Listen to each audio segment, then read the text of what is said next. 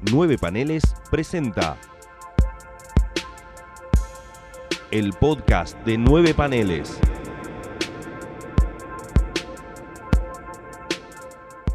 Bienvenidos al episodio número 20 del podcast de Nueve Paneles, eh, este espacio auditivo que tenemos acá en el sitio nuevepaneles.com. Mi nombre es Gonzalo Ruiz Mi nombre es Gonzalo Solanot. El mío es Maximiliano Barbalace. y estamos acá nuevamente en el estudio de Mixtape Radio, que es nuestro segundo hogar cada vez que tenemos un invitado, porque ustedes saben que cada dos programas, o sea, cada un mes tenemos un invitado que nos viene a llenar de más conocimiento del que podríamos aspirar a tener, porque no lo tenemos. Y tenemos un invitado muy especial nuevamente. Este episodio va a ser como una suerte de secuela del primer episodio que tuvimos cuando volvimos este año, algo que no solemos hacer mucho, salvo cuando hicimos necesariamente un episodio sobre cuestiones de edición. que- Siempre que lo amerite, hacemos una extensión del contenido que. Sí, siempre que tengamos la, la necesidad de expandir los horizontes, vamos a hacer una secuela y este vamos a hablar un poco nuevamente sobre periodismo y para eso tenemos a una figura muy emblemática de la historieta nacional, tal vez, mejor dicho, un apellido emblemático, ya tuvimos a una persona, así que tenemos al segundo par, que es eh, Diego Acorsi. Bienvenido, Diego. Hola, ¿qué tal? Bienvenidos. eh, gracias por tenerme acá de invitado. Buenísima la idea, me encantó y bueno, vamos a charlar de todo.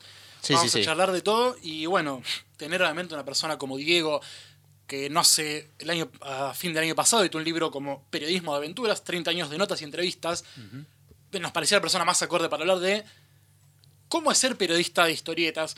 Porque bueno, nos va, nos va a dar una suerte de pantallazo de cómo era antes y bueno, cómo fue evolucionando y bueno, otras cosas más. Es un programa más bien para nosotros darnos el gusto de qué es lo que hacemos, quién lo hizo mejor y cómo seguir el camino. Y bajo la tradición a Corsi de este programa, quizás también nos caiga pedos al aire, así que van a ser bienvenidas la- Claro. la- los comentarios. Claro, algún, algún error siempre tenemos a alguien que nos corrija. Porque, bueno. Pero bueno, como siempre, nuestro primer bloque va a estar eh, marcado por las cosas que estuvimos leyendo las últimas semanas anteriores. Y como siempre, es tradición, vieja tradición de este podcast, en nuestro quinto invitado, en este veinteavo episodio, un lindo número.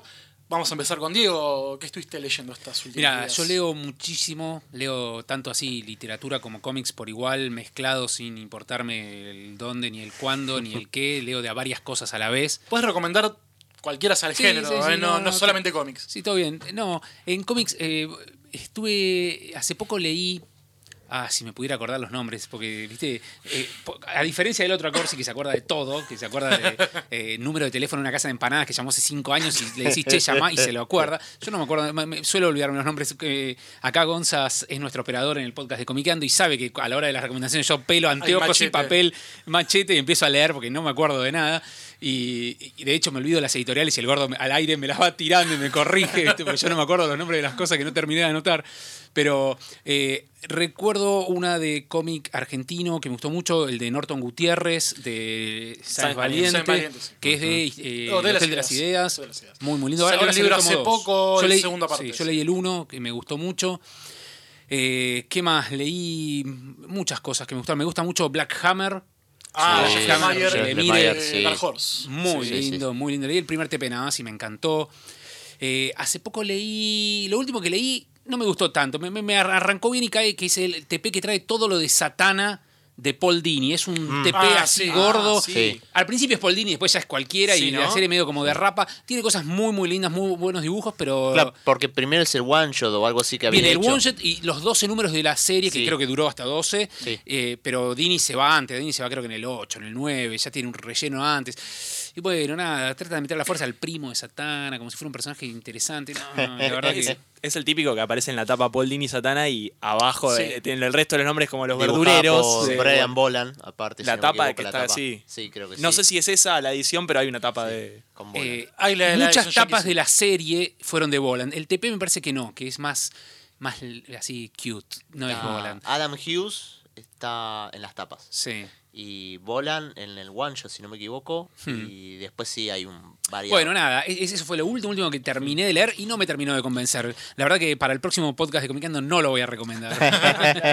Bueno, tenemos la anti-recomendación en Claro. La no No, recomendación. ojo, si sos fan bueno. de Satana, los primeros números, sobre todo lo de Paul Dini, está bueno, le encuentra giros interesantes, qué sé yo, encuentra la forma de que Satana se quede amordazada y tenga que usar otra cosa que sea eh, decir la frasecita para atrás usando la magia. Entonces, como que explora el personaje, un legado de Satara. Este, este es bien, es interesante, pero cuando se va y ya empieza más ¿viste? Se empieza a empantanar y a buscar los mismos recursos. No, pero los primeros números están muy lindos. Es como un, Excelente. un cucurocho de, de helado que tiene un gusto que te gusta mucho arriba y abajo menta granizada. No sé si son fan de la menta granizada, pero yo lo detesto. No, no, no. No, Yo, le entro tuve también, mucho, yo, yo le entro también. Yo tuve muchos amigos que leyeron esa la serie de Satana y le gustó mucho, sacando, bueno, no, no, no les importa quién es el escritor, quién es el dibujante, le gustó mucho por el personaje en sí. No, por eso te digo, si sos fan de Satana está muy bueno. Claro. Sos fan de Paul Dini, los de Paul Dini están muy bien, pero no todo el combo Claro. es, es completo. ¿no? Sabemos que estábamos en una época en la que raramente un artista dura más de 10 números Sí, en una sí, serie. sí. Ya sea guionista, dibujante. Sí. Acá la, la movilidad, ¿viste? Está, la reforma laboral está abierta y sales de un lado sí. para el otro. ¿viste? Bueno, pero es interesante tanto lo, tanto lo que dijiste vos, Maxi, como lo tuyo. Digo, cuando, un- por un lado, el que es un poco más virginal o ignorante de lo que puede leer, puede apreciar cosas que el que le gusta tanto algo no.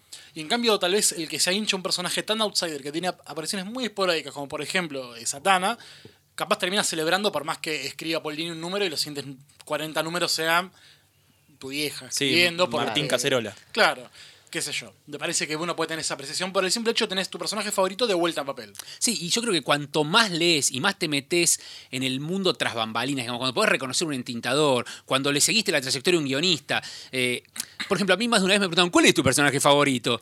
A lo que le digo, pero eh, mi personaje favorito no existe, porque mi personaje favorito hoy está bueno porque lo escribe, no sé, qué sé yo, Alan Moore, y mañana lo escribe Al Milgrom y me pega un corchazo. ¿no? O sea, no existe el mejor personaje. El personaje que está bien escrito, cierta cantidad de números. O sea, qué sé yo, nadie en los en su sano juicio hasta 1989 hubiera dicho que Animal Man era un buen personaje. No, claro. Después lo agarra Morrison y la vuelta como un guante. Y dice, ah, bueno, es un gran personaje. Sí, bueno, depende de quién lo maneje. Después de vuelta se va Morrison y empieza una cuesta abajo irremontable. Y hoy Animal Man es eh, una cosa espantosa. Quizá algún número lo escribe alguien bueno y levanta de vuelta. Entonces, no hay un gran personaje. Mucho ¿entendés? fanático de Delano va a sentirse indignado en Bueno. este momento. Está bien. Delano escribe pa- como del culo. Como- claro, como el apellido. Pero no, bueno, qué sé yo, te puede gustar o no. Lo que claro. voy es eso, ¿entendés? O sea, estamos hablando que si no conoces a los autores, si no te importa quién dibuja, quizá disfrutás y le das y le das, y con el tiempo vas encontrando un gustito y vas diciendo, che, mira, este la verdad, qué sé yo, Secret Wars 1 no, no me gustó. ¿entendés? Bueno, Yo lo veo con mi hijo que se lee los tomos de Marvel y todo lo que le das, lee cualquier cosa. Y hay algunos que le digo, ¿te gustó? Yo estoy seguro que esto es un desastre. Y el chabón lo lee y dice, no, ¿te gustó? Sí, está bien. Que no sé, una saga de Spider-Man y Daredevil de, de los 90, que es un espanto. No, está bien. Pero bueno, y le das otro que es más grosso, que yo, no sé, Watchmen, y dice, ah, no, esto me gustó más. Y bueno, sí, claro. Entonces vas viendo que de a poco va desarrollando un gusto. O hay momentos donde, ah, sí, sí, está bien, sí, me gustó, pero después dice, no, esto me gusta más. Y ahí, Ahí empieza va, a, claro. a ir encaminando. Ahí. Yo creo que ya estamos en un momento en que a los comiqueros nos pueden preguntar, como cuando nos preguntan, che, eh, ¿qué equipo de Racing o qué, tipo, qué equipo de River, qué formación te gustaba? Claro. Es, es como, decime tu X-Men favorito. Y bueno, la formación Chris Claremont, eh, John Byrne, Y es un poco Terry eso. Austin. Es Sí, un poco sí, eso. sí. Son, no son tantos los que pueden defender tal vez el color propio Claro. por completo. ¿Te gustan los X-Men? No, papá, papá, me gustan los X-Men de Claro. Bien Claremont. Claro. Ah, Qué versión. Bueno, yo voy a recomendar, nada, la misma recomendación que vengo haciendo desde que lo leí por primera vez. eh, Sos un ladrón. Lone Wolf and Cub, que estoy terminando el volumen 3. Eh, nada, la fórmula siempre funciona. Eh, Ogami Ito y Daigoro Ito siempre andando por todo Japón. Eh, feudal, a veces siendo testigos de historias, a veces siendo los protagonistas, a veces siendo uno de ellos protagonista. Siempre eh, Ogami con cara de culo, siempre Daigoro siendo un bebé esperanzador. Nada, volumen 3 siempre la misma fórmula, siempre funciona, siempre te, te pega una cachetada en la cara, en las bolas, en todos lados. Y por otro lado, hoy justo terminé dos versiones muy distintas de Kika Alcatena, justamente que veníamos hablando de las versiones, de por lo menos de personajes esta vez de autores. A ver. Terminé el tomo que vimos, habíamos visto en Crack Boom Gonza de Kika Alcatena dibujando Conan. Ah, con sí, los guiones de- editado por sí. Acción Comics en. Eh, Chile, lo, lo trajo el gordo de Chile. ese, Sí, sí, sí. Muy, muy lindo, con guiones de Chuck Dixon. y I- Ian Edgington. Sí, ya, ya. Eh, las historias, va, por lo menos la de Chuck Dixon- es normal, tranqui, lo que uno se podría esperar de, de una historia de Conan. Ian Edgington es un poco más, no quiero decir jugado, pero tiene un poco más de vuelo. Y los dibujos de Alcatena son. Alguien que vino de la escuela 2000 AD, de la Claro, eh, totalmente. Eh, le- les tiro una pregunta para ustedes y también para sus oyentes si se copan. ¿Cuál les parece el mejor laburo de Alcatena? Mm, Mirá qué difícil. Doctor ¿eh? Paradox. Bueno, ahí va. Eso es. Doctor muy- Paradox. Soy muy fan de la Silver Age. Mira. Y Yo- bien, bien. Ver a Quique haciendo lo que tanto le gusta por primera vez como un laburo silverillano lo disfruté mucho. Te puedo decir, es un opuesto a un acero líquido. Bueno, me encantó. Yo voy por Eh, Metal Terra. Metal Terra. Perdón, voy a hacer un cambio. El número uno es Esquizópolis. Me voy a poner en Hipster de Alcatena. Mira. Me encantó Esquizópolis. Traté, Esquizópolis es muy lindo. busqué las Y hachas. también es muy Silver Age. Busqué las hachas por todos lados. Un número me vino de Río Negro. O sea, pagué como 200 pesos por una revista de 50 por el envío. Y recorrí todas las comiquerías, junté las revistas. Tengo el tomo Meteorum Terra que editó en Telequia con otra historia más. Tengo la Chaos Algo de Comics. Esquizópolis había salido en la revista El Tajo de Record. Mm, puede ser. Me voy a fijar. Porque yo- Eso me faltaría. y nada, me parece increíble. Te puedo hacer ese. Te puedo armar el trípode favorito de Alcatena. Claro. Es Esquizópolis, Doctor Paradox, eh, Acero. Mira. Yo soy el neófito con Alcatena, no tengo mucho de él, pero puedo decir que me gustó mucho cuando lo vi dibujando, y más en la época, en Edsman. Hizo los últimos dos números. En esa época era como que Edsman, Cable y todo eso estaban como muy, muy desconstruidos. Entonces en Cable tenías a Igor Corday Claro. con todo ese arte increíble y en Edsman estaba Alcatena, que era una locura que había, eh, había sido el, el, el posterior a Olivetti, que también había Sí, hecho... era, tuvo su etapa en X-Men. Sí, sí, sí. eh, es como, wow, eh, te, te, te vuela la bocha. Y además, lo que iba mi, mi recomendación es que también terminé de leer eh, Panteras, que es una- Uh, un sí. registro completamente distinto a lo que es Conan, totalmente. Sí, sí, sí. que es más fantasioso, místico, lo que es de Conan, más ligado también a un registro tipo John Buscema. Y Panteras es más solemne de alguna manera, porque hay mucho laburo más poético. Con, Bueno, es Masitelli. Exactamente. Y también laburo de eh, animales, ropa, edificaciones, todo con la mm, en el mundo de eh, el África, bueno, inspirada en, en las historietas de Tarzán. Pero bueno, justamente como que esos dos mundos tan distintos de, de Alcatena viven en, en el mismo autor y también lo que Es vos que, recomendabas. Bueno. Alcatena, si uno vio el documental de Igor Andojo, está en YouTube completo. Vos ves que el tipo es un universo mismo entero. O sea, así como, así como fan de, de gente como John Forte, también es muy fan de Edgar, de Edgar Rice Burroughs, el escritor de Tarzán, de muchísimas cosas. Y obviamente cada registro que hace, obviamente acompañado primero por, primero por el Loco Barreiro, después por Masitelli, dos personas con un estilo marcado muy de aventura, algo que también es muy fanático. Y el Catena solo en Dugong y Manatí o en Dortok Paradox tiene ya más soltura. Son muchas, hay muchas versiones del Catena. Sí. Creo que me, me gustaría expandirme, pero bueno, eso capaz nos podría ser para futuro podcast, que me gusta mucho la idea. Yo soy muy fan del Catena. Yo le- les dejo una para los fans de Alcatena que no se pueden perder. Barlovento. Barlovento. Sí. Barlovento es. sí. Pero creo que de la dupla, esa alquimia, Quique Masitelli, Barlovento es una de las mejores. porque Cómo, cómo, cómo avanza la historia me- revolucionando todo y mezclando todos los, los elementos fantásticos del mar y los piratas y las ballenas. Tremendo, Barlovento es impresionante. Excelente. Bueno, Maxi. Yo estoy. Me, me puse la tarea de leer cosas que había leído un par de números y lo había colgado y por una cuestión de fanatismo, de querer, no sé, verificar la continuidad, querer seguirlo, estoy leyendo Journey into Mystery de Gillen, antes de Marvel Now, que se, es- sale durante la etapa del evento de Feel Itself, que Gillen tiene como muy buenas, o sea, tiene muy buenas ideas. O sea, lo de Kid Loki, sobre eh, ir haciendo una trama más sobre la cuestión nórdica, sobre eh, todo el, el misticismo, todo el mito de los vikingos, de las criaturas, de, de- de los perros, de las de Sir, las valquirias, Sutur, to- todo. La verdad es excelente. Le encuentro que tiene un gran fallido que es culpa de la editorial en sí, que es no le dieron, o sea, no tiene un dibujante fijo. No, y bueno. Me parece, su- ya que te decía, es un mal de estos tiempos. Sí, es un mal pero de estos tiempos. a cada rato cambia y aparte ninguno es como que define completamente la cuestión nórdica. Tenés un título que es sobre mitos y no le das a alguien que dibuje. Una alcatena, ponele. Claro, bueno, Claro.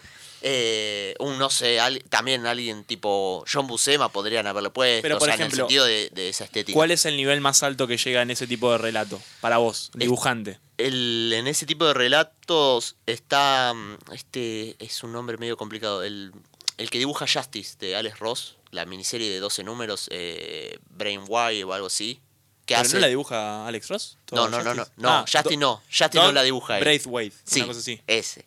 Sí. Exactamente No sé él. por qué me acuerdo el apellido, pero me lo acuerdo. pero dibuja los primeros números. Claro. O sea, él ya había venido a dibujar Thor y demás. Después hay un chabón que hace un número unitario que es hermoso como lo dibuja. Pero tenés gente, a ver, está Portacho. Bueno, está bien. Que en esa época lo que sucede es que Silvestri también había vuelto a Marvel para dibujar Hulk. Pero Portacho le hace casi todos los números. Y es como. No, bueno, dale, que- Kill- no, nada, es un ladri tremendo. Lo interesante es que el concepto que de Gillen, de Kill Loki, de que se rejuvenece y demás, la verdad sigue en continuidad. Es una de las cuestiones que Jason Aaron agarró ahora Mm. Y la usa muchísimo. Y que aparte ahora en la última miniserie que va a sacar la de King Thor también va a tener una evolución eso porque es Loki contra Thor otra vez. Es como que la pegó con ese personaje Sí, sí. La, la repegó. Así que estaba leyendo eso, estaba también sufriendo un poco con el, el Thor de Matt Fraction. Mm, Que- ¿Por qué? Pero que aparte, él sí tiene dibujante fijo, es un asco. Es es malo, es aburrido, pero tiene un dibujante fijo. ¿Quién es? Pascal Eh, Ferry, ¿no? Pascual Ferry y Pe- Pepe Larraz. Ah, bueno. Sí, Ve, los hab- dos. hab- hablando de Pepe Larraz, me imagino que estamos todos leyendo eh, House of X, Powers of X. No. Yo sí, obviamente, Bueno, sí. estamos No, acá, es- es- eh, Maxi La manijeada y es tremenda. Eh, igual es un Pepe Larraz muy distinto, ¿no? Y- Es, es, es más Pascual Primerizo. Ferry que Pepe Oh. Larraz. Pero no está... mu- Bueno, Journey into Mystery me parece que es un muy buen título, s- sacando que tiene un montón de dibujantes variados. Y Portacho. Y bueno. Bueno, para terminar un poco, me voy a alejar un poco de la recomendación de Maxi. Estoy leyendo dos cosas, una que terminé y una que empecé a leer entre lecturas. Terminé hace poco de Troublemakers, eh, o Los Timadores, como le dicen de la cúpula, del querido Gilbert Beto Hernández. Es uno de los spin-off que salieron de la saga Love and Rockets. No voy a hablar mucho al respecto porque soy muy neófito al respecto. El libro es una maravilla, como cualquier cosa que hagan los Hernández, tanto juntos como por separado, es precioso, el estilo de dibujo, lo que cuentan las historias. Y lo que sí estuve leyendo, que lo avancé bastante yendo para acá, es eh, Maxi Mortal, en la primera parte de la, del King Heroica del querido Rick. Hermoso. Alucinante, una destrucción más que de construcción del mito de Superman, tanto ficcional como metaficcional, porque bueno, está la historia de un, un bebé caído del espacio a unos granjeros y unos tales Seagal y Schumacher que hacen un cómic de un superhéroe en los años 37 Obra maestra. un año antes de, de la llegada del, del hombre de Krypton. Y es una, una maravilla. Es increíble aparte porque, bueno, uno sabe quién es Rick Page, de dónde viene, el dibujante de Swanfield, colaborador creativo de, de Alan Moore, obviamente. Y se hace, y hace mierda el mito de Superman, porque el bebé que cae del espacio le cae a una mujer que es ultracatólica, que tiene visiones de la llegada de un dios, que un ángel le está hablando, y lo que cae es un bebé que mide un metro, muy formado, con las ansias de destrucción alucinantes. El- en la- las primeras 30 páginas del, del cómic asesina al padre solamente porque le pega como un bebé desesperado en la cabeza y lo desfigura. Bellísimo. Aparte, bueno, obviamente Rick Page Gran adjetivo. como dibujante es alucinante, es la primera vez que lo leo escribiendo y la historia me parece descollante. No puedo decir mucho, porque obviamente estoy a mitad de camino para darte un veredicto de qué trata la historia o si está buena o está mala, hasta donde voy es una maravilla. Y eh, también de Page tenés que leerte Brad Pack. Brad Es Pack lo tengo, sí, no. Tremendo, tremendo, tremendo. Lo- Ahí lo- te vuela el cerebro. Sí, no, no. eh, Lo bueno del King Heroica es cómo eh, Page destruye por completo el concepto de superhéroes de una manera más salvaje que lo hace Alan Moore en Watchmen, ¿no? Eh, Pat Mills y Kieran Neal en Marshall Law, otras lecturas que tuve hace poco, pero bueno, como fue un poco más lejos del tiempo, no, no la vi traer a la mesa. De hecho, hay una nota que hizo Max al respecto. Estoy muy en una época de viendo cómo hacen mierda superhéroes. Sí. ¿Es una eh, época esperanzadora para vos o todo lo contrario? No, todo bien. Ah, está, está, todo bien en casa. Está bien. Todo bien, en casa, la casa está en orden. Así que bueno, tengo esas dos recomendaciones bastante disparejas de lo que tengo para mí, así que me parece que es momento de empezar a hablar de lo que viene en el siguiente bloque. Eh, yo me acuerdo cuando, Diego, vos presentaste el libro Periodismo en Aventuras allá en la Restería en noviembre, fue. Yo te hice una pregunta que es que la que voy- la voy a repetir ahora, primero porque más o menos me olvidé la respuesta, pero que va a servir como disparador para este podcast. Yo lo que te había preguntado es, bueno, respecto que esto empieza no solo de tu trabajo en la revista Scorpio, sino cuando hacían el fanzine con Andrés. Sí, claro. Año 87. El fanzine empieza en el 86, del 87 es mi primera nota solista. Ok. Porque en el libro yo no pongo notas que escribí a medias A con medias, otro sí. o que firmé con seudónimo. Entonces, la primera nota, o, en- de hecho la única nota en toda la historia del fanzine comiqueando, en los 11 números, que es completamente mía eh, y está firmada por mí, es esa nota que está en el libro sobre Infinity. Excelente. Bueno, pero a lo que voy es, digamos, hoy estamos en el año 2019, si están escuchando esto en vivo o en directo, hay millones de maneras de informarse. Yo lo que te iba a preguntar en su momento es, ¿cómo era informarte en el año 86-87 para hacer una nota? ¿Cómo es sacar información, sacar las imágenes? Eh, ¿Cómo llegaban las revistas de las que estaban hablando? Sacar un número de teléfono, Claro, un contacto un con la gente. ¿Cómo- Bueno, era muchísimo movida? más complicado que hoy, claramente, ¿no? Eh, ahí vamos por partes, hay muchas cosas. Por ejemplo, eh, cómo conseguir un teléfono o cómo contactarse con un artista, hay dos, dos vertientes quizá teníamos en la Comiqueando. Una era ir a los eventos y, hola, ¿qué tal? Soy de la Comiqueando, es una revista, mirá, pim, pum, charlábamos con los artistas. Otra fue gracias a Kika Alcatena, que lo conocimos de casualidad en lo que era la biblioteca de historietas que después se derivó en el Club del Cómic, que en su primer momento funcionaba en el entrepiso de Entelequia de Talcahuano. Mm. Y Kike era cliente de Entelequia, subió porque arriba estaba, en el espacio de arriba chiquitito que era el club, estábamos boludeando. Da la puta casualidad, estas cosas así cósmicas que uno dice, no, no, no, no puede ser, ¿viste? Acá hay algo, eh, eh, no te digo divino, pero un, un karma, una, una, una cosa demencial. Kike Alcatena fue alumno de mi vieja y de mis dos tías, Mira. que eran maestras del San Cirano. Y claro, cuando Quique se dio cuenta que a mi hermano lo conoció en La Panza y que fue, cuando mi vieja fue, cuando nació su hijo al San Cirano, Quique era alumno de mi vieja y lo conoció al gordo de bebé, ¿entendés? Uno dice, pero qué, locura, ¿entendés? ¿Cómo puede ser que esas, esas coincidencias cósmicas? Bueno, Quique enseguida se hizo amigo nuestro, charlábamos de todo y bueno, Quique nos habilitó otros artistas, nos contaba información de, de lo que él se enteraba del mundo editorial, ya estaba trabajando en Record, Les hizo una tapa para un fanzine. de nos hizo una tapa para la Comiqueando, creo que 8, 9, un, dibu- un dibujito. En realidad nos hizo una tapa. Mientras charlábamos con nosotros, Quique dibujaba y nos dibujó un monstruo con armadura, una cosa que era alucinante. Y en el momento que Quique lo va a firmar, le dijimos, vamos a usarlo de tapa, esto es hermoso. Y bueno, se convirtió en una tapa de la Comiqueando. Creo que es la única tapa que, eh, eh, que tiene un dibujo profesional, en serio, de, de toda la etapa fanzine, que no era recortes pegoteados por nosotros. O intentos de dibujo horribles también que hicimos nosotros, ¿no? Eh, eso a, cómo conseguíamos parte de lo- los contactos. La información, bueno, parte venía también de los mismos artistas que le hacíamos un reportaje y después le preguntamos, che, ¿y vos que trabajás para Italia? ¿Qué onda? ¿O vos que en Francia? ¿Qué?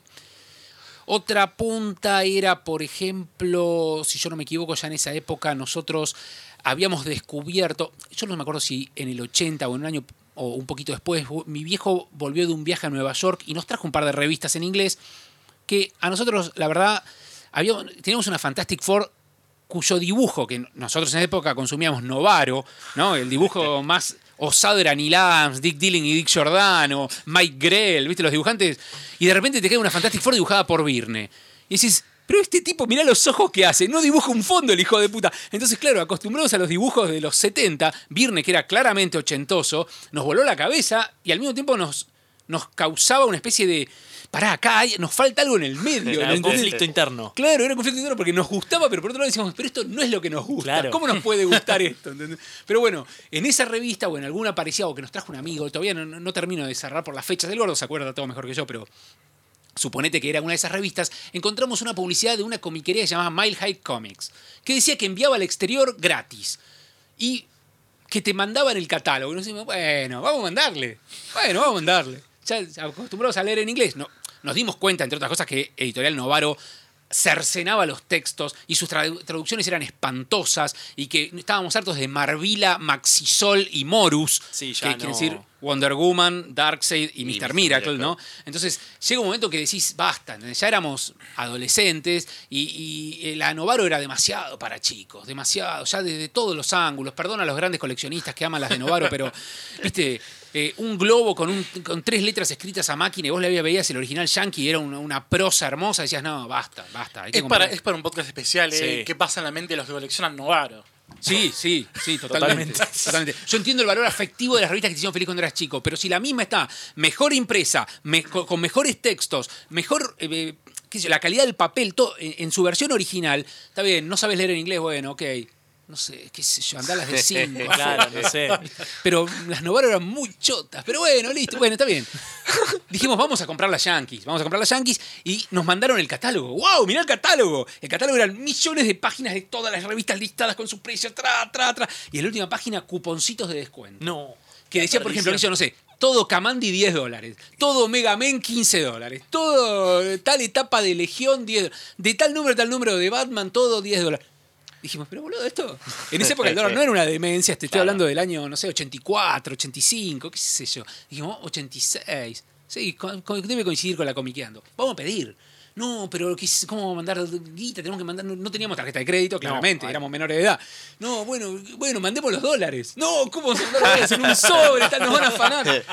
Bueno, descubrimos, mirá qué estupidez, ¿no? Que te robaban la guita porque al pasarla en la aduana por el control, le saltaba el metal que tenía dentro de los dólares. Claro. Entonces descubrían que tenían los dólares, te abrían los sobres y cagaban. Entonces, no, no, no sé cómo, esto, la, la verdad digo, no sé cómo, pero es una locura, así que se los voy a contar. Descubrimos de alguna manera extraña que había que envolver los billetes en papel carbónico para que no se activara el sensor de la aduana y los rayos X saliera negro en vez de billete.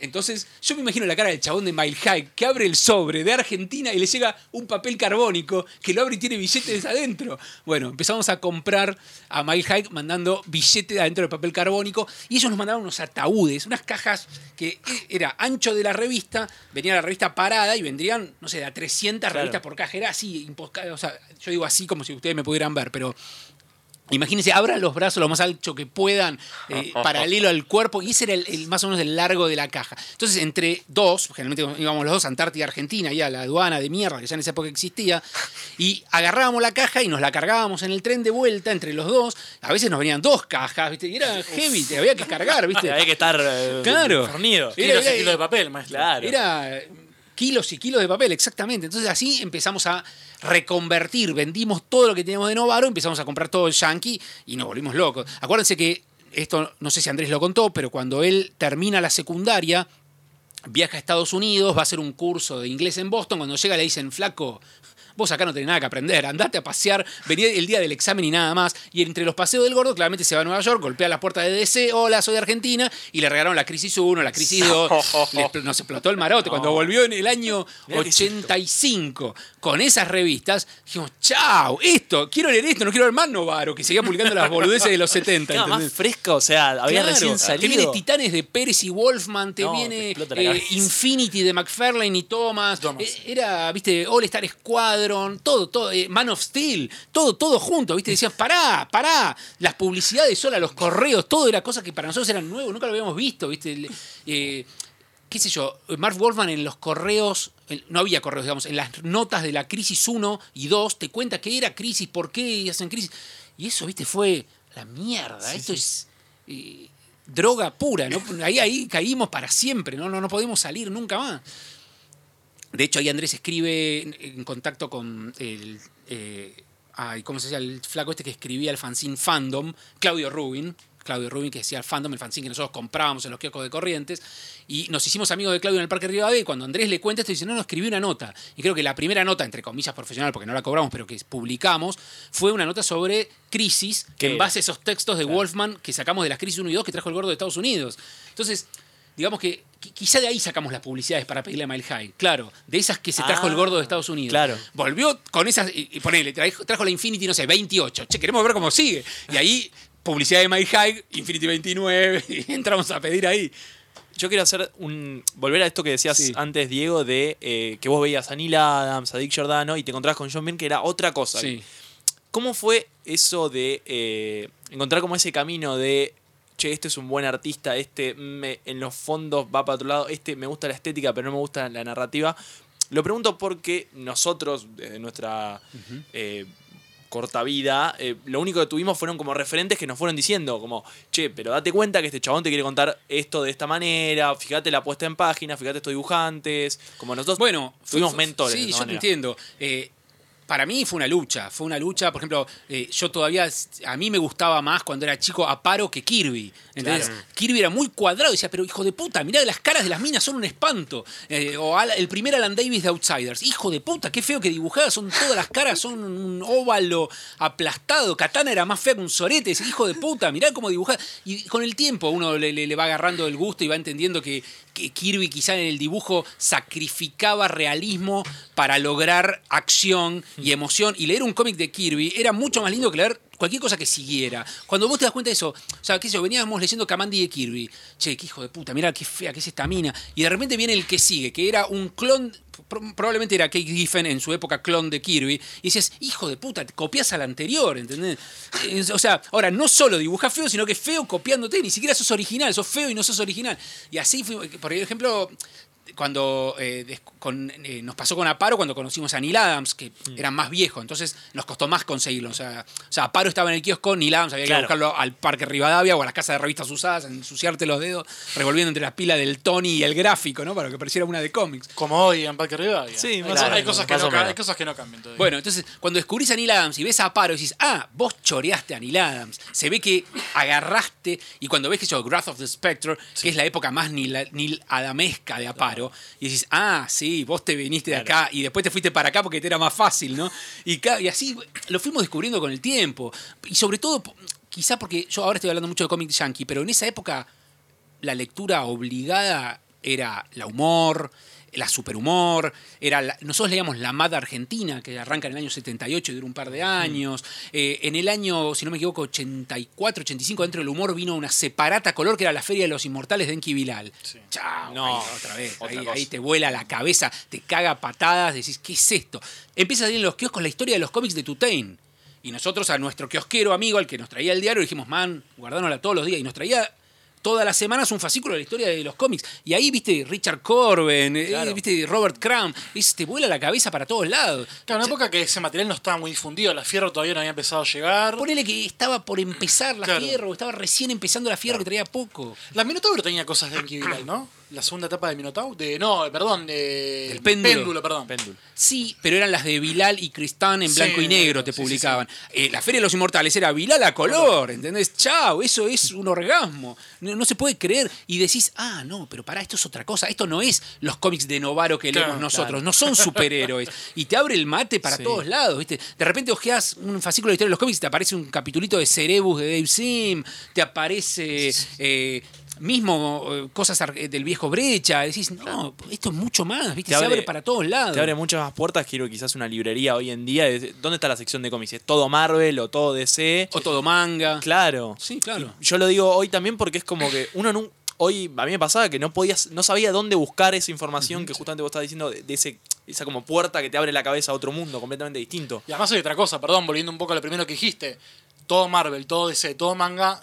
Actual. Lo, lo que, actual, lo que edita, una- lo que edita la- las editoriales que tienen los derechos. Sí.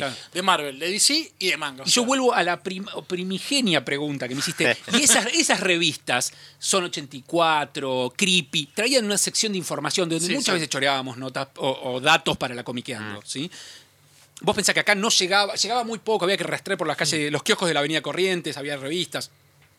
Pero quizá el solo hecho de tener revistas yankees que traían información, la de Marvel te traía que iba a salir en Marvel, la de City decía que iba a salir, que artistas. Entonces ahí ya sabíamos, podíamos hacer notas, qué sé yo, hicimos una nota creo sobre los 25 años de Marvel buenísima, y mucha de la info la sacamos de Marvel Age, viste, de revistas que empezamos a Sí. comprar porque traían información. De la FUM, ese tipo de publicaciones, ¿no? de la Fumo di China, que alguna vez llegaba, nos regalaba algún artista, o qué sé yo, viste, las revistas yankees empezaron a descubrir que había publicidad de revistas de información. Bueno, ok, y vamos, vamos con la Comic Journal, con, el, con todas las que, que pudiéramos chorear. O sea, En sí todos se manejaban de la misma manera, porque los yankees también tenían sus propias revistas de información que a la vez era como una conglomerado y según también has- las hacía tenían como eh, cierta más información que otra revista, no sé, las Kirby Collector, por ejemplo. Claro. O bueno, la Journal porque estaban metidos ahí en el fango. Sí. Pero también es como... Fue una Pero de piensen que nosotros teníamos una cierta ventaja, que es que el 90 o 95% de nuestro público seguía leyendo Novaro. Claro. Entonces nosotros le caíamos con información de DC y Marvel fresca que estaba saliendo en ese momento y te pateaba la cabeza. Y más Sí. en el año 86. O el año 86 fue el mejor año de la historia del cómic yankee lejos, ¿entendés? Sí. Tenés el Dark Knight, tenés Watchmen, tenés Man of Steel, tenés, eh, tenés Dark- eh, Electra Lives Again, tenés la saga de Swamp Thing de Alan Moore. No, no, es infinita la cantidad de cosas. Tenés Miracleman, la cantidad de cosas que podés leer de 1986. Es la puta gloria, es el Olimpo mismo, ¿entendés? Entonces, en materia de cómic, el cómic más pedorro de DC era, no sé, uno de Ambush Bug, era eh, All, All Star Squadron, no sé, Amethyst, cosas que hoy siguen siendo mucho mejores que lo que se publica hoy, ¿entendés? Entonces, eh, tenía, cor- comi- Comiqueando tuvo esa ventaja, creo, ¿no? Que no sé si alguna vez ya la reconocimos, pero tuvimos el mejor año, qué sé yo, se seguía editando el corto maltés, se seguía editando, eh, seguía medianamente activo Richard Corben y Tutain seguía publicando cosas buenísimas. No sé, creo que era una gran época del cómic, entonces esa efervescencia que nosotros logramos eh, de alguna manera encauzar a través de las páginas de Comiqueando, bueno, fue lo que ayudó a, a que Comiqueando creciera y se la bancara y que los artistas argentinos siempre tuvieron tan buena onda con nosotros, ¿no? Pensá que en la Comiqueando Fanzina hay un reportaje al viejo Brecha. Hola, señor, el mejor dibujante de la historia del mundo, de la Argentina. Eh, tenemos la foto del viejo Brecha leyendo un fanzine comiqueando. Eso es una, una locura. Y fue el gordo a golpearle la puerta. Hola, ¿qué tal, Alberto? ¿Quiere- ¿Podemos charlar un rato? ¿Viste? Una- un- y sí, bueno, y se dio, qué sé yo. Entonces, eh, Casi una cuota de, buscar información por donde sea, cara Claro, durismo, cara de piedra para sí. decirle. Sí, sí. Quiero hablar con vos También por así, esto. por eso que les contaba de chorear información, hemos metido algunas veces la gamba, qué sé yo. Veíamos en un cuadrito de una revista de, que, de lo que iba a venir y estaba, no sé, un ejemplo pedorro, una tanagariana con una- un traje diferente. Mujer halcón cambia el traje.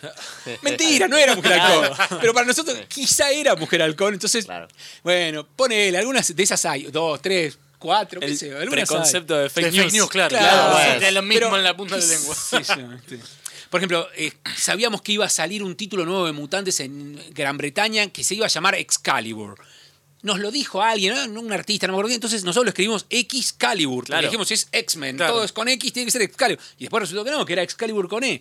Bueno, ponele, pero es porque era el boca a boca, era la no información que nosotros teníamos que armar y por eso quizá la Comiquendo siempre tuvo tanto de opinión, porque la información era escasa. Entonces, si yo te tiro una gacetilla de prensa choreada, te hago una página, si yo te hago una nota contándote qué me parece a mí Claro. ese libro, te puedo hacer seis páginas, Claro. ¿entendés? Entonces, por eso eh, siempre Comiqueando priorizó la opinión por sobre la información, ponele. O, o lo que a la gente más le gustó de la Comiquendo fue lo que opinábamos. ¿Sentís que esa fue la, la bandera de Comiqueando la que permitió que no solo perdurara por varios años en papel y que hoy por hoy siga online el hecho de que predomine justamente la opinión antes que la información?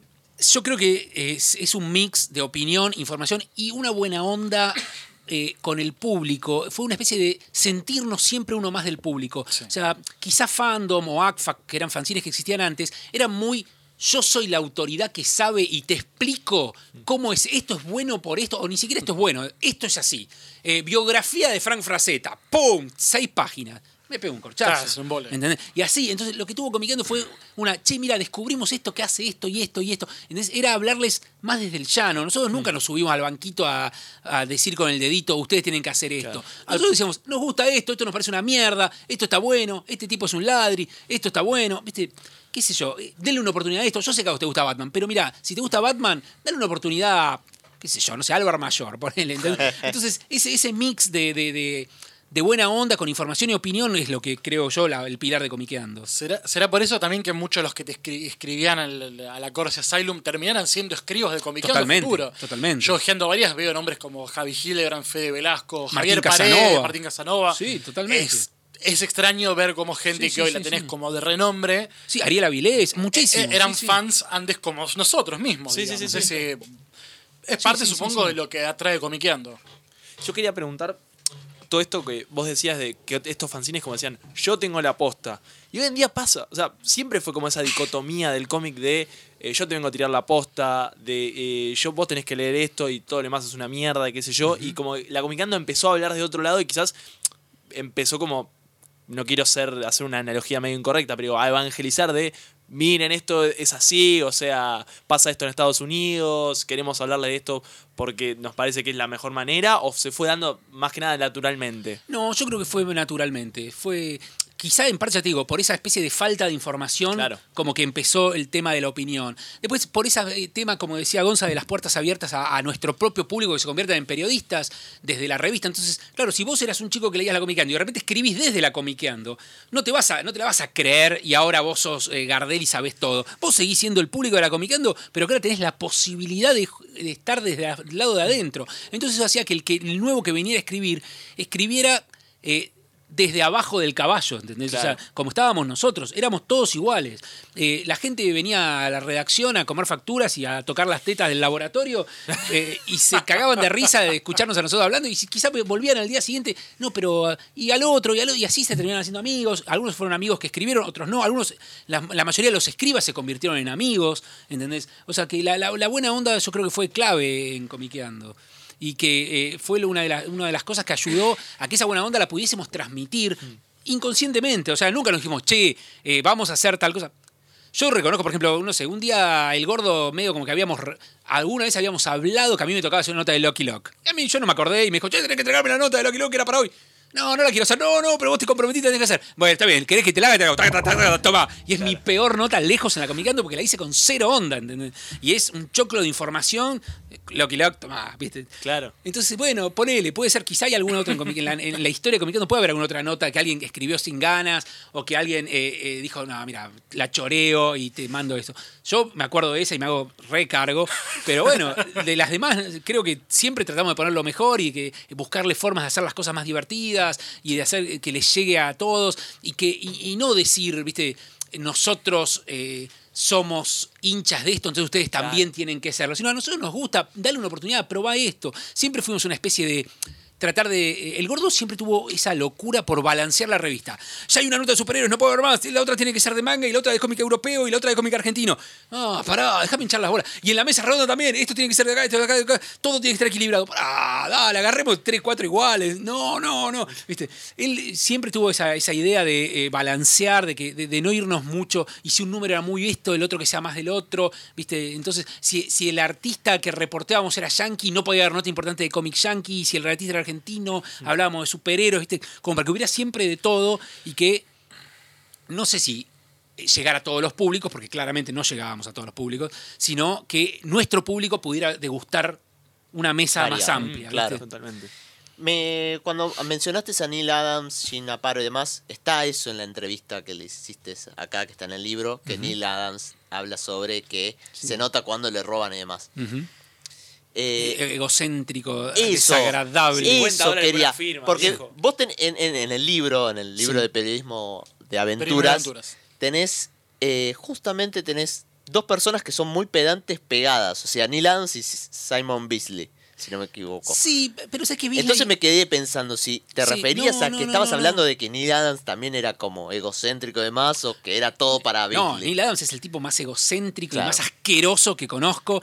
El tipo se la recontracree porque, la, porque fue una estrella en los 60 y principios de los 70. Cree, creía en esa época, ¿qué año es? 95. 95, El chabón 97. seguía creyendo que era un grosso, que él hizo todo. Eh, Super Mohamed Ali lo hice yo, lo escribí yo, todo yo, todo yo. Yo, viste, en un momento estaba a punto de apagar el grabador y decirle, flaco, hace 15 años que no haces nada, ¿entendés? Sos un muerto andante. Hijo de puta, vos pensá, mirá, eh, Alex Ross, Claro. Neil Adams y John Byrne son los tres artistas que siguen dibujando exactamente igual que cuando empezaron y los tres son los tipos más egocéntricos y asquerosos del ambiente. Porque se creen que como la recontrapegaron en su momento, pueden seguir haciendo la misma mierda. O sea, no es una mierda, perdón.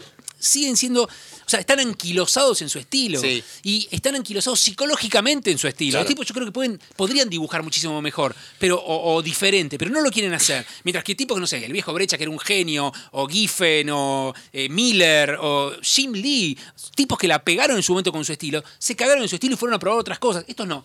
Los tres son los tres súper asquerosos y los tres se quedaron clavados en su estilo, ¿entendés? Simon Bisley no es. Bisley era recontra macanudo.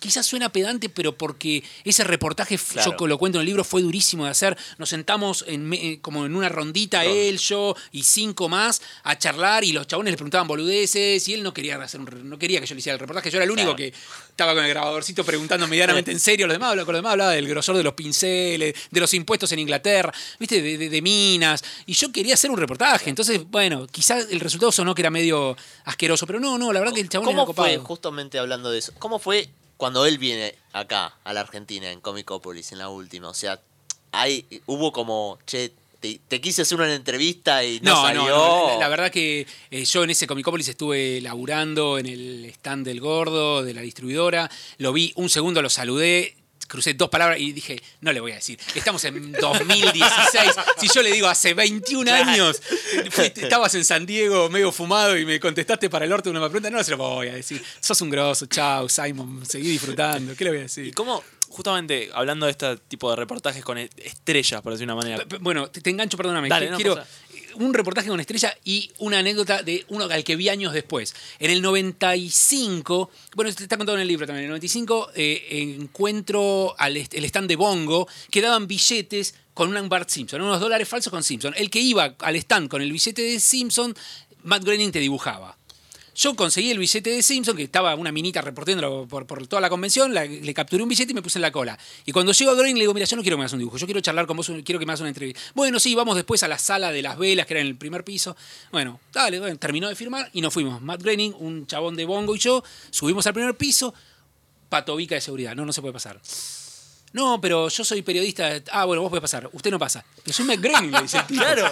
Me chupa un huevo, dice el otro. Acá, si no estás acreditado, no pasa. Sos Groening, creador de los Simpsons. Bueno, tuvo que ir el flaco de Bongo a buscarle al stand de la, la credencial. Claro. Mirá, mirá qué mente estúpida. bueno, entramos con Groening ahí al patio, un patio cubierto con velas, que es hermoso, ahí en la terraza de la convención, de, de la- del predio de convención en San Diego, y nos pusimos a charlar. Bueno, le regalé una comiqueando, le saqué una foto, qué sé yo.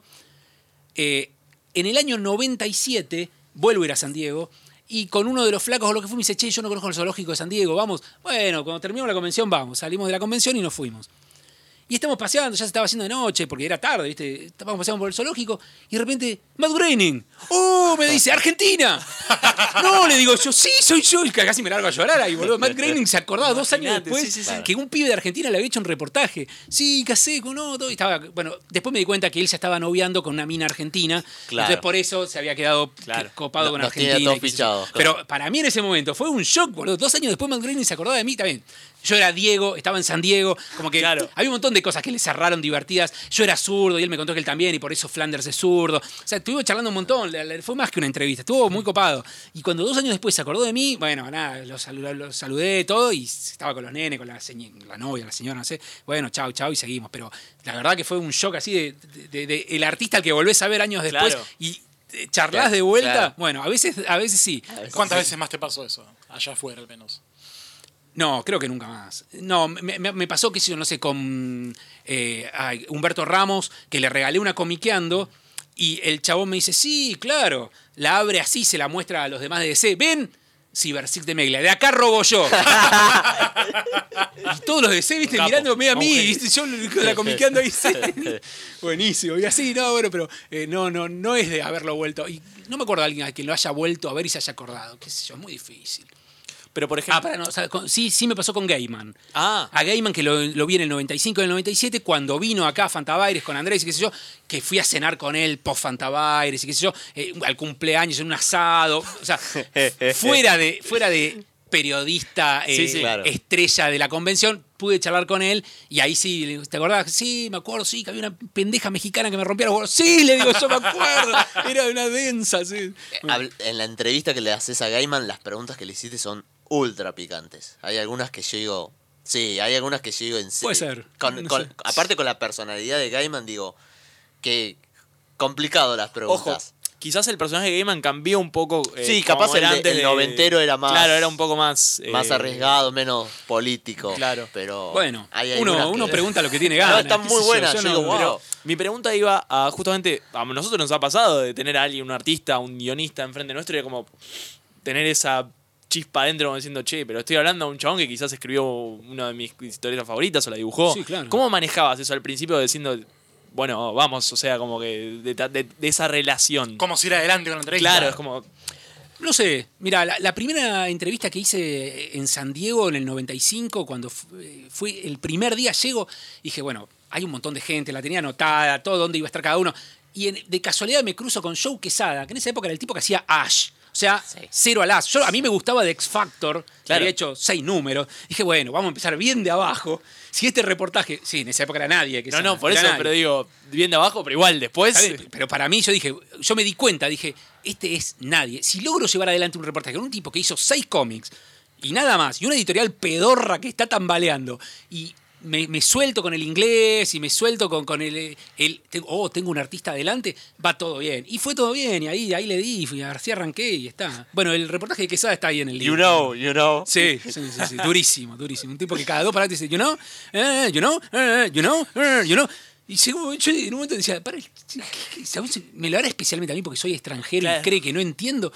Bueno, no sé, pero después lo escuché hablando y a todo el mundo le decía lo mismo. Así que, Sacando de, de- del lado internacional, también cuando entrevista a Alberto Brecha, debe haber sido... yo no estuve, la hizo el gordo solo, pero eh, sí, me imagino que debe ser una emoción alucinante. Yo le hice, qué sé yo, eh, a José Muñoz, viste, a artistas que te mojan los calzones y tipos que son unos monstruos y te das cuenta que son absolutamente humildes, ¿entendés? Que, que dentro de su eh, grandilocuencia o de su capacidad como artista, como seres humanos, son tipos que tienen la suerte sí. de estar haciendo un laburo. Pensá, yo, yo era muy pendejo cuando entré a laburar en Record. Y en las oficinas de Record estaba todo el día Juan Sanoto. Venía Alcatena, Masitelli, venía Saichan, venía eh, Leo Manco. tipos, viste, que eran grosísimos. Y vos lo veías como un tipo, Lucho Olivera. Lucho Olivera era un tipo normal que atendía un kiosco, ¿entendés? Y un día venía y decía, Diana, en el tren me di cuenta que toda la gente tiene la cara como globos. Voy a modificar todas las caras del... No, no, por favor, Lucho, no, le decía Diana. Y Lucho se ponía... de, A Corsi, ¿usted alguna vez le hicieron un- una caricatura? No, no, Lucho, la verdad que no. Ah, bueno. Y, y vos convivías con eso y eran tipos normales, pero que claro, cada uno tenía su mambo, sus cosas. Algunos eran más divertidos. que Leo Manco te hacía cagar de risa, te imitaba a la gente. Y otros eran más serios. Hola, ¿qué tal? ¿Viste? ¿Qué sé yo? Kike era un fenómeno, lo, lo es y lo, lo va a seguir siendo. Y ya lo conocía de antes, entonces estaba todo bien. Entonces otra me dice amigo ahí en el momento. Pero, qué sé yo, ¿viste? El loco Barreiro te, te deja, te saluda y te mete un porro en la mano. Y dices, ¿cómo? ¿Qué es esto? Eh, Bueno, la primera vez que lo ves, ¿entendés? Ah, sos un carita como tu hermano. No, no, no, la verdad es que no te conozco, ¿viste? no te quiero deber nada, pero bueno. Entonces, los artistas son seres humanos que tienen la, facilidad de, tener un. Va, la facilidad no, tienen el talento y la perseverancia como para convertirse en monstruos sagrados. Vos pensás que cuando tenía 15 años, el niño Rodríguez venía de Rosario y se quedaba a dormir en casa. Y antes de irse, yo, me levantaba a la mañana y encontraba un dibujo y decía, chao Diego, y un dibujo alucinante que había hecho con un marcador que había encontrado ahí. ¿entendés? Y, y claro, el pibe ya tenía un talento mortal a los 15 años, hacía un fanzine en Rosario que te vuela la cabeza hoy. Pero era un pibe normal, ¿entendés? Era, era uno, uno más. Y así, bueno, entonces, para mí los artistas son uno más. Son uno más que tienen un talento gigantesco, pero son uno más. Son tipos, son mortales todos, ¿entendés? Aparte, ustedes también fueron muy en paralelo al crecimiento de la nueva historieta argentina en los años 90, 2000, con los primeros fancineros, gente que hoy es consagradísima, como bueno, Diego Grimbau, Lucas Varela, que trabajó para Comiqueando incluso, Fernando Calvi, que hizo Bruno Helmet. Es también la parte de haber crecido con ellos, que lo vas viendo como. Sí, sí, sí. ¿Cómo, cómo, cómo se convierte esa persona normal en alguien que está a la altura de un dios del Olimpo, pero no deja de ser la persona normal que va a un kiosco a comprar algo y en el medio te dibuja algo increíble? ¿Qué yo? Yo- Eso pasa por la cabeza de ellos. Yo creo que eh, es algo, qué sé yo, un, un médico que hace una cirugía a corazón Claro. abierto se va a su casa y nadie lo reconoce por la calle y dice, grosso, que, que salvaste cinco personas hoy. O sea, el dibujante tiene una faceta pública que es que su trabajo está en la calle y lo podemos comprar y leer y, y disfrutar todos los días. Pero hay muchísimos trabajos que la gente hace muy bien y viven muy bien. Sí, totalmente. Y, y- y que son gente grosísima en lo suyo. Los dibujantes, como los eh, actores o como, qué sé yo, no sé, los directores de cine, eh, tienen la facilidad esa, o la facilidad o la desventaja quizá de que su trabajo está expuesto todos los días en un papel. Yo creo que hay dibujantes a los que, por ejemplo, en la última crack no fui a ver a Miller porque tenía que ir y decirle, Frank, desde Marta Washington para acá, que no haces un trabajo como la gente, sos un viejo facho hijo de puta. eh, eh, te deseo lo peor, tus historietas son un desastre, no sé, desde 300 para acá, ponele, 300 fue la última cosa buena que hiciste, dejá de robar, hijo de puta. Entonces, para ir a decirle eso, la verdad que no, no me iba. Entonces, vos como artista todos los días te estás jugando ese panteón Sí, sí, del sí. Olimpo que decís vos, ¿entendés? No sé, qué sé yo. el Bueno, hoy en día justamente la proliferación de internet y las formas de comunicación masiva estás más expuesto a eso todavía. Sí. Totalmente. Entonces, o sea, eh, el artista es, es grosso, el artista es buen tipo. Cuando, hasta que deja de serlo. Claro, Hay artistas sí, sí, sí. que son muy buenos artistas y como personas son un sorete, ¿entendés? Hay de todo. Simplemente son dibujantes o guionistas y nosotros los conocemos más o menos y nos eh, eh, eh, adentramos en sus mundos gracias a las viñetas o, o a, lo- a su trabajo. Pero son gente, ¿viste? Hmm. qué sé yo, yo he ido no sé, a tocar la guitarra y emborracharnos a lo de Pablo Túnica, eh, qué sé yo, no sé, escuchás cantar un tango Olivetti o hacer imita, cuando imita a Sandrini. Son tipos normales, ¿entendés? Que hacen cosas de, de gente normal, simplemente que tiene además el talento que pueden volcar en las páginas, en los cuadritos y en los, los libros y las revistas que vemos nosotros. Excelente. Eh, quiero volver un poco al tema de periodismo, porque bueno, el libro mismo lo dice, 30 años de notas y entrevistas.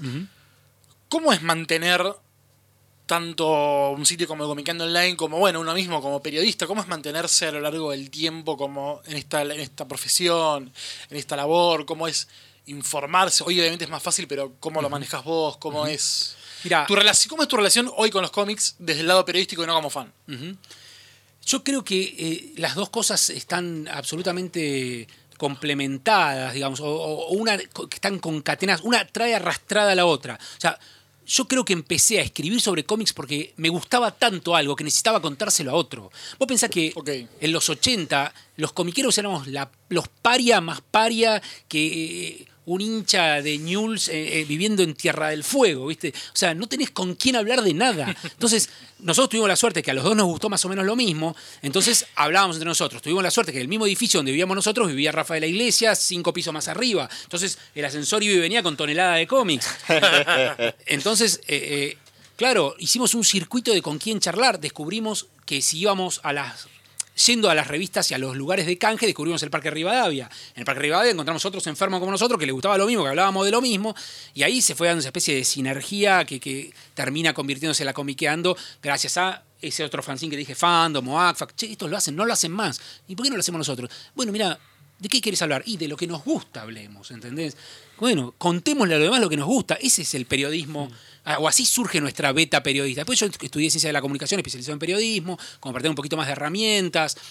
Hago una tesina para graduarme, que es una revista de información sobre cómics. Claramente, es, que es el esqueleto de la Comicando del 94. Claro. ¿Entendés? Entonces, yo creo que nuestro, nuestro periodismo surge de esas ganas de contarle a los demás lo que nos gusta mucho. ¿entendés? Uno es tan fan de algo que necesita contarlo. Si por eso mismo que te contaba de el gran, la gran explosión de buen cómic de los 80. Si yo hubiera vivido quizá en los 90 y el cómic hubiera sido esa mierda que se publicaba en, en los cómics eh, violentos, pedorros por kilo de los 90, quizá nunca hubiera existido la comiqueando, porque no me hubiera dado ganas de contarle a nadie. Che, leí un número de Spawn, qué sorete.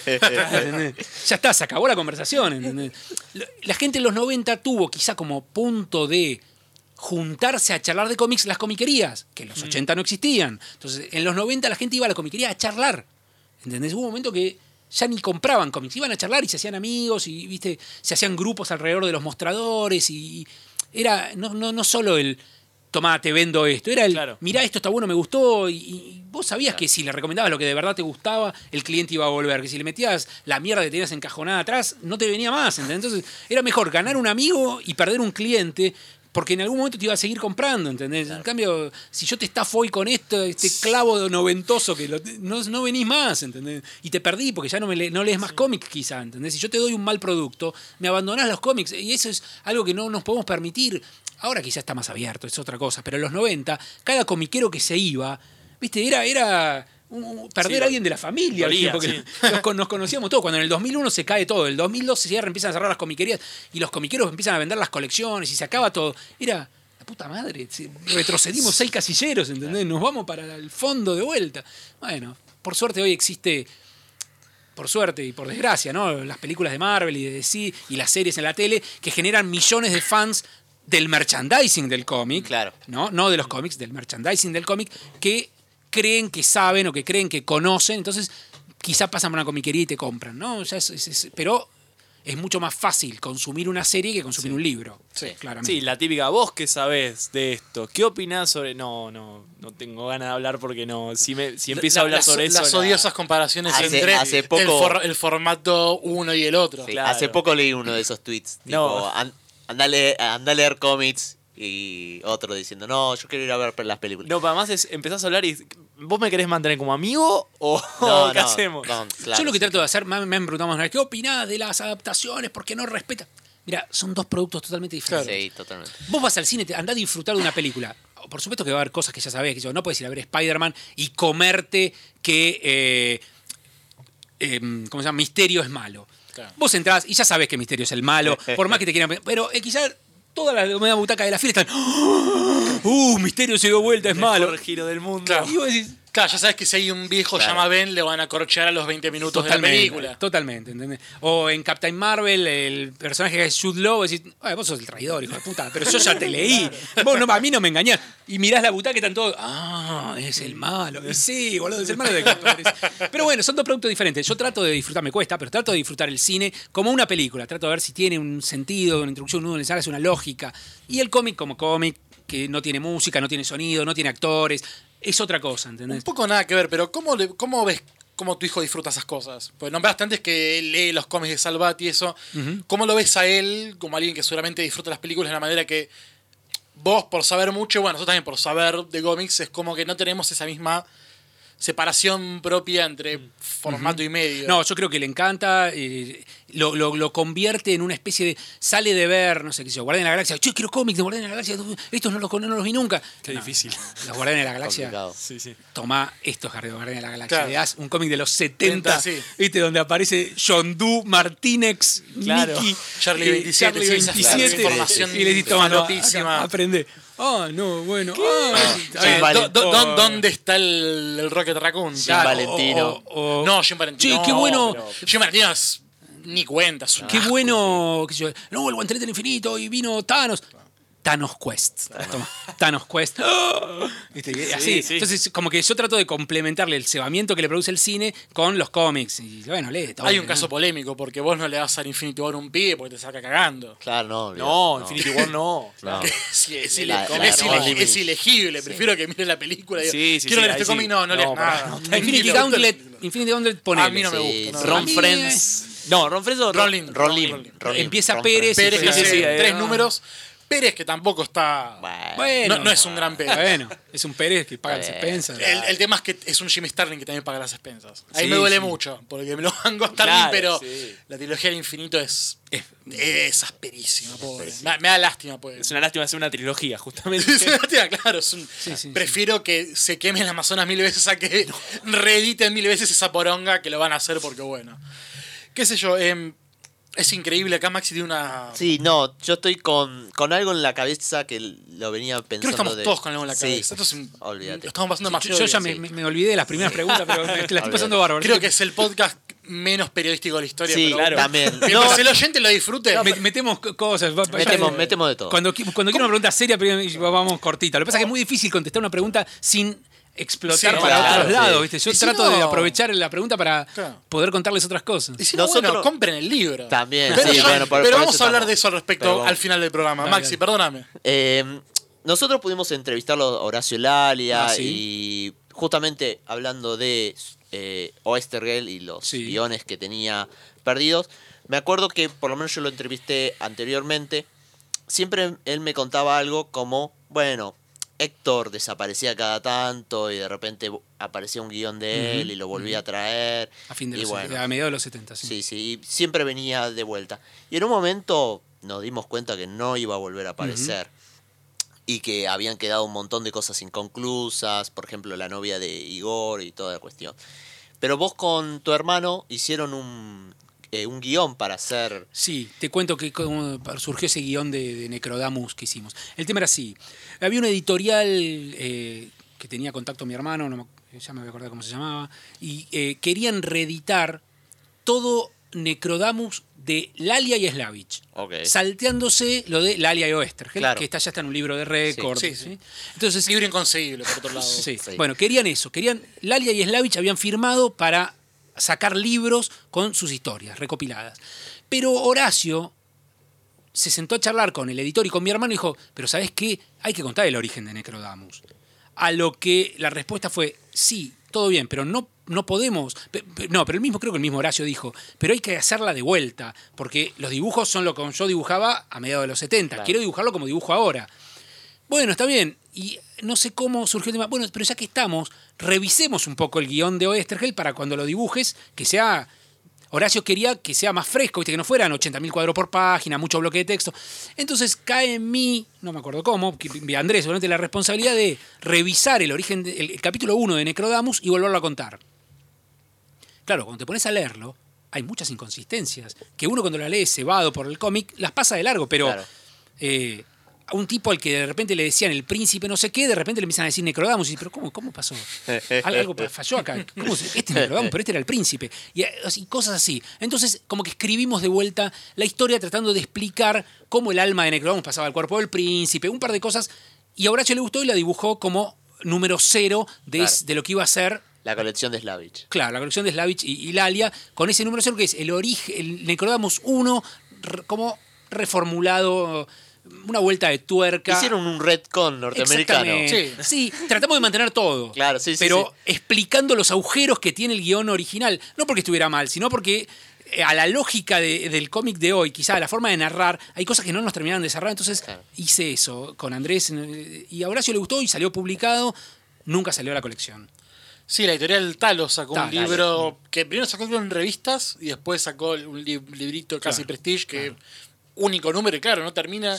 Creo que se llama Necro y no Necrodamus porque Necrodamus, la gente de mm, eh, Record, dijo, no, Necrodamus lo tenemos registrado nosotros. Siempre buena onda los scutis, soretes de mierda. Eh, Que aparte robaba originales. Claro. totalmente. Bueno, también la, la última reedición de Nippur, antes de la de- que está saliendo ahora en los diarios, que la tapa era una N gigante y nunca dice Nippur. Ah, es verdad. Esa Porque- la editó Doello. Todo ello, ¿no? Sí. Que por lo mismo, porque Nippur de la calle. Estaba es- registrada sí. la marca Nippur, estaba en problemas la marca Nippur, sí. Eh, hay tanto, podríamos seguir hablando, Sí, pero sí, bueno. sí. No. Ah, lo voy a Gonza que Mi tiene- última pregunta es, es una cosa que te hablaba fuera del aire, que es cuando empieza a aparecer Internet como herramienta periodística, ¿cómo empieza esa relación de, bueno, tengo este, este como portal, por decirlo de alguna manera, que me puede traer esta información desde cualquier parte del mundo y cómo yo sé que esa, esa información es verdadera, cómo la trato de Bueno, llevar mirá, a la comiqueando? En, en Comiqueando Internet, medio como que nos agarró tarde. Nosotros. ah, eh, el- el- lo que no era el core de Comiqueando, digamos, no el gordo, yo, Sax, digamos, los más jóvenes, los que entraron nuevos como lectores fueron los que nos fueron introduciendo. Che, pero mirá, está esto. Ah, la mierda. O sea que nosotros seguíamos quizá buscando revistita por revista. No, no, no, no, pará, acá ya está todo. Claro. Está- ah, bueno, pero pará, acá está todo, pero ¿y si está mal? Y ante esa pregunta lo que hacíamos era ver varias... Ponele, yo tenía que hacer una nota de, no sé, ponerle Fables. Entonces yo ya había leído todo lo posible de Fables en papel, en cómics, y después sí me iba a bajar diferentes páginas a ver qué más tenían de Fables. qué sé yo, citas de los autores, cosas que yo no podía descubrir leyendo el cómic. Entonces, eh, lo que yo trataba de hacer era una especie de mix de data de diferentes páginas sobre chequeándose y, por ejemplo, lo sigo haciendo. Por ejemplo, el otro día, ahora estoy trabajando, una cosa que me gusta mucho a mí en la online que hago todos los meses es eh, los casos del inspector McCurro. Sí. Los casos del inspector McCurro para mí es divertidísimo porque me deja jugar con ese mix de información y prosa, ¿no? Y literatura. Entonces, es un detective que es un gato absolutamente inventado que se dedica a encontrar curros en el mundo del cómic. Entonces yo agarro una idea de un mundo, de, de algo, de un curro del mundo del cómic y hago cómo el gato se mete en el caso, cómo ayudó, cómo no, eh, qué hizo, qué dejó de hacer. Todo ficcionado, ¿no? Se encuentra con Kirby, se encuentra con Stan Lee, qué sé yo, no sé. Se encuentra con Gaiman, con personajes muertos, incluso, no importa. Pero Macurro descubre los casos. ¿Cómo hago el Macurro? Bueno, una vez que tengo el caso, empiezo a buscar toda la información que puedo sobre ese, ese caso.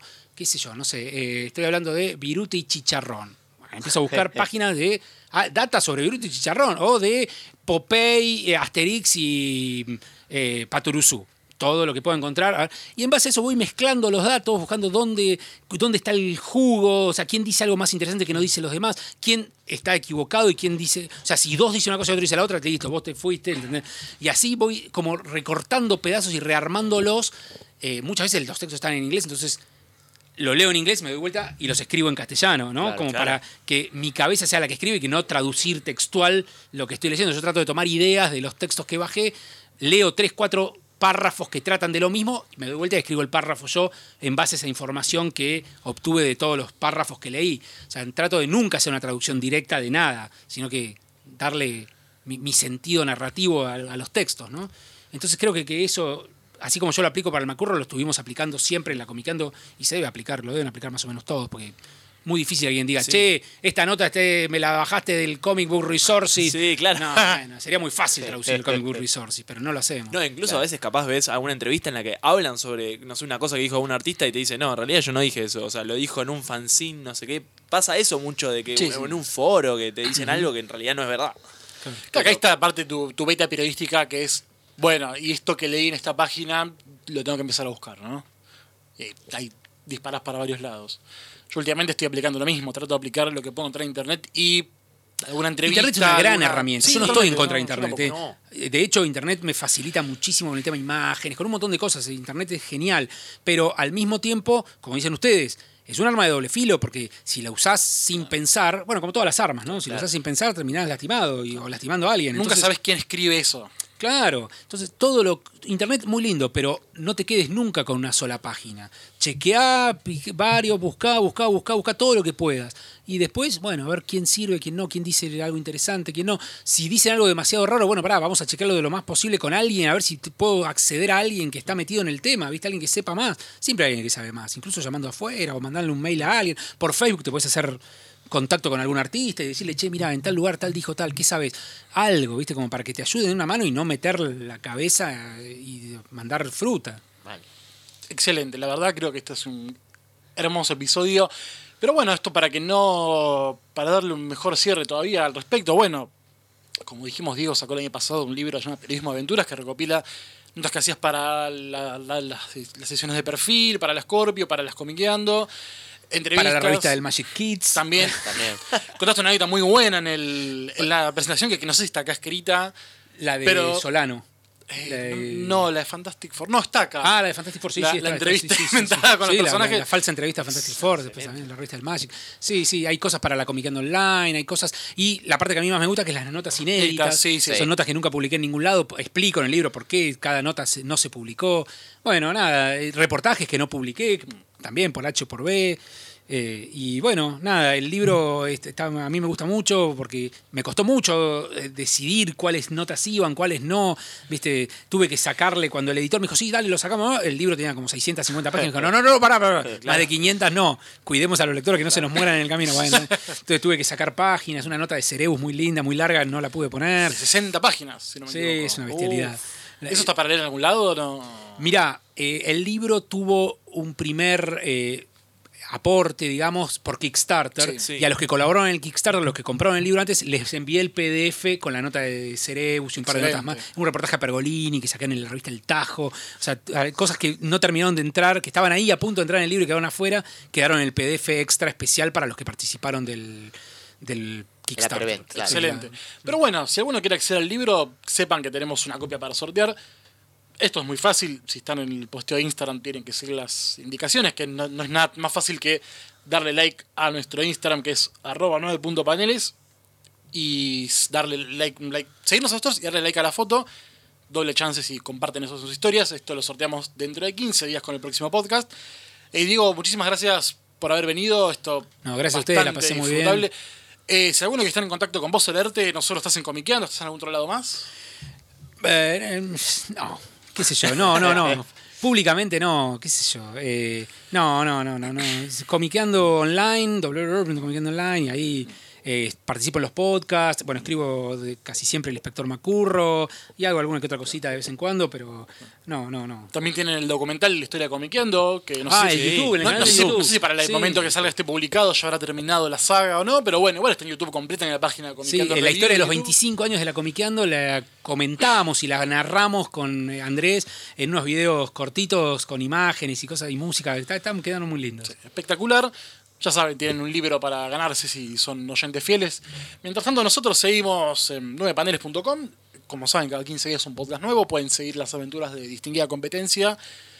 y el podcast de Ventorama, que creo que para esta altura está por terminar. Como saben, esto siempre se hará en tiempo pasado y se publica en su fecha correspondiente, pero bueno, mientras tanto, nuestro contacto es Arroba Gonza Solanote en Twitter y en Instagram arroba gonza.solanot. El mío es matzi.barba en Twitter y no importa en Instagram. Yo soy Iván M. Ruiz en ambas redes sociales. Sigan a 9 paneles en 9paneles.com. Instagram nuevamente 9.paneles. Sigan la- el sorteo del libro. Y también está en Facebook como facebook.com barra 9 paneles. En Twitter comenten con el hashtag 9 paneles. Digo nuevamente gracias por venir. Gracias Chicos, siempre es un placer estar acá cada 15 días. Y bueno, sigan leyendo las lindas notas que tenemos en el sitio. Podcast viejos, podcast nuevos. Gracias a la gente de Mixtape Radio por darnos el lugar. Mixtaperadio.com.ar y pueden escuchar una linda programación y linda musicalización. Y bueno, también incluso pueden ir a grabar su propio podcast si tienen ganas de hacerlo. Pueden invitarnos a nosotros, a Diego, a quien ustedes quieran para que sea parte de su lindo podcast de cómics si quieren, o de otras cosas, ¿por qué no? Todo es posible. Mientras tanto, sigan leyendo la página, los podcasts y nosotros nos volvemos a escuchar dentro de exactamente 15 días. Así que hasta la próxima.